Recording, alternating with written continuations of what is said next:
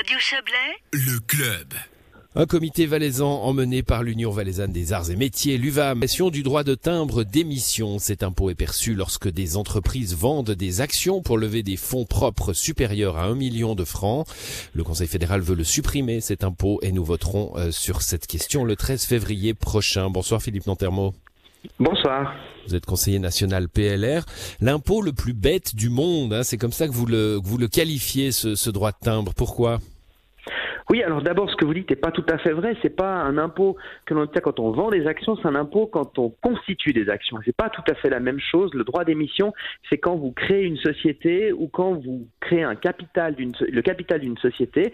Donc, au moment où vous allez constituer la société qui vous permettre peut-être un jour de réaliser un bénéfice, eh bien, vous devez payer un impôt. Euh, simplement, vous passez par la case fiscale, alors que vous n'avez encore pas créé un seul franc, vous n'avez pas créé de richesse, vous avez simplement transféré de l'argent, peut-être de votre compte privé au compte de votre société, et c'est cet argent qui vous permettra peut-être de développer une activité. Et on cherche depuis des années à encourager les gens à créer des sociétés. Cet impôt a été, créé il y a un siècle pendant la, la, la, Première Guerre mondiale en réalité, et depuis on s'est rendu compte que c'était un impôt qui devait être supprimé, tous les fiscalistes le disent.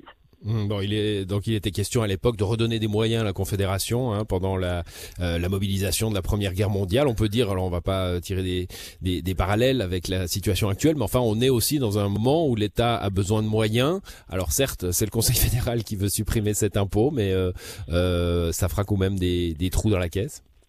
Oui, c'est 0,3% des recettes de la Confédération qui sont en jeu. C'est quelques centaines de millions de francs qui seraient bien mieux utilisés par les entreprises au moment où elles sont créées. Si vous ouvrez par exemple une société, alors on en connaît dans le monde du tourisme, où il y a besoin de beaucoup de capitaux.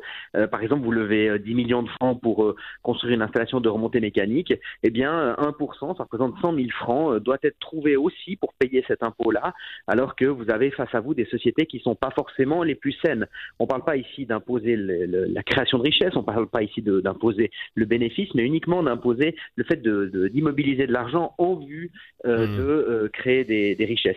Et j'aimerais voilà, quand même préciser une chose, depuis 1917, c'est important de le dire, en 1917, la fiscalité n'était pas aussi développée qu'aujourd'hui. À l'époque, on n'avait pas de TVA, l'impôt sur le revenu ne ressemblait pas du tout à celui que l'on a aujourd'hui, et on imposait un peu ce qu'on pouvait. Et les temps ont quand même bien changé. Aujourd'hui, on a une fiscalité euh, beaucoup plus précise qui, euh, disons-le, a quand même pour ambition d'encourager certains comportements, dont celui de créer des entreprises. Ben justement, vous parlez de TVA, euh, les, les, les, partisans du maintien de ce droit de timbre disent bah il n'y a pas de TVA sur les transactions financières. Euh, à leurs yeux, c'est une injustice et ce droit de timbre corrige un petit peu cela. Oui, mais la TVA est prélevée sur la, valeur ajoutée. C'est le, c'est ce qu'on dit. Une transaction financière n'est pas une valeur ajoutée. Si je vous verse 100 francs, il n'y a pas de valeur ajoutée. Il n'y a pas de raison qu'on paye la TVA là-dessus. Et euh, on confond par, par contre l'imposition des entreprises qui, elles, payent la TVA. Si une entreprise euh, consomme comme n'importe quel citoyen, eh bien, elle payera la TVA sur ce montant-là. Et c'est une autre question qui est, en, qui, qui est en jeu. Et là, il ne s'agit pas d'une taxation des transactions financières. Il s'agit d'une taxation de la constitution du capital des entreprises. Donc, on pénalise l'entreprise au moment où elle réunit des fonds propres pour, pour développer une activité, créer des emplois, ouvrir un bureau, investir dans une machine, et c'est vraiment complètement contre-productif. Bon, il y a cette euh, cette barre du 1 million de francs. Hein. Il faut lever euh, des, des, des fonds supérieurs à 1 million de francs. Euh, toutes les PME ne le ne le font pas. Hein. On parle plutôt des très grandes entreprises. Et selon le les chiffres de l'administration fédérale des contributions, euh, euh il y a eu de voilà 2500 transactions en, en 2020 et 2,2% de ces transactions ont, ont généré 50% de cet impôt. Ça veut dire que c'est en général des très grands de levée de fonds, donc des très grandes entreprises. Je vous arrête tout de suite. Un million de francs, c'est pas uniquement des très grandes entreprises. Euh, je prenais l'exemple des sociétés de remontée mécanique de notre région. Euh, L'investissement dans une installation représente déjà plus de 10 millions de francs. Vous trouvez autour de nous des petites industries euh, qui investissent plus d'un million de francs pour leur outil de production.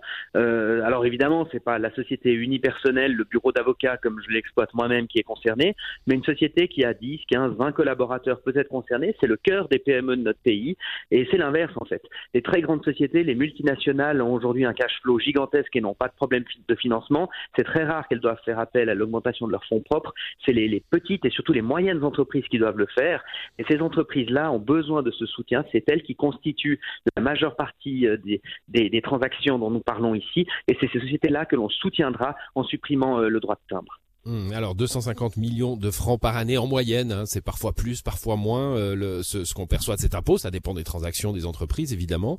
Euh, donc euh, au, final, je, vous aimais bien l'argument hein, quand on se parle vous et moi de, au final c'est bien quelqu'un qui doit payer. Alors là, ce sera soit des baisses de prestations de, de la Confédération à hauteur de, de cette somme-là, soit compensé par un par un autre impôt, par une autre fiscalité.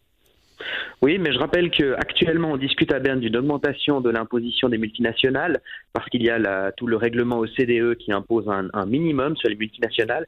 Donc d'un côté, nous avons cette augmentation fiscale qui va rapporter plus d'argent à Berne et de l'autre, on parle de supprimer cet impôt qui frappe les entreprises au moment où on les crée, en particulier les entreprises de taille moyenne.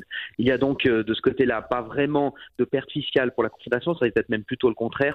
Par contre, on a, on a un jeu de base communicant qui est tout à fait positif puisqu'on va soutenir les entreprises là au moment où ils en ont le plus besoin. Donc pas d'enjeu de baisse de prestations à un moment où euh, bah, on, en, a besoin, notamment euh, avec la, la situation pandémique aujourd'hui, enfin la situation sanitaire. Bah, clairement pas, et c'est d'ailleurs pour cela que le Conseil fédéral soutient cette suppression du droit de timbre. C'est comme un projet qui est dans les tiroirs depuis des années, qui a été profondément analysé avec énormément de rapports sur les effets financiers que l'on peut attendre de cette modification. On attend d'ailleurs, avec cette modification, un coup de pouce clair pour les entreprises. Aujourd'hui, on crée des hubs, on dépense de l'argent public pour soutenir les entreprises au moment de les créer, et puis euh, ce que l'on donne d'une main, on le prend de l'autre, puisque vous créez une entreprise avec 2 ou 3 millions de francs de capital pour faire des investissements intéressants, de l'autre côté, vous lui prélevez un d'impôt au moment où vous la développez, ça n'a pas vraiment de sens. Et c'est pour cette raison que le Conseil fédéral est très clair et propose de supprimer cet impôt. Décision dans les urnes le 13 février prochain. Merci à vous, Philippe Nantermo. Bonne soirée. Merci à vous. Bonne soirée. Au revoir.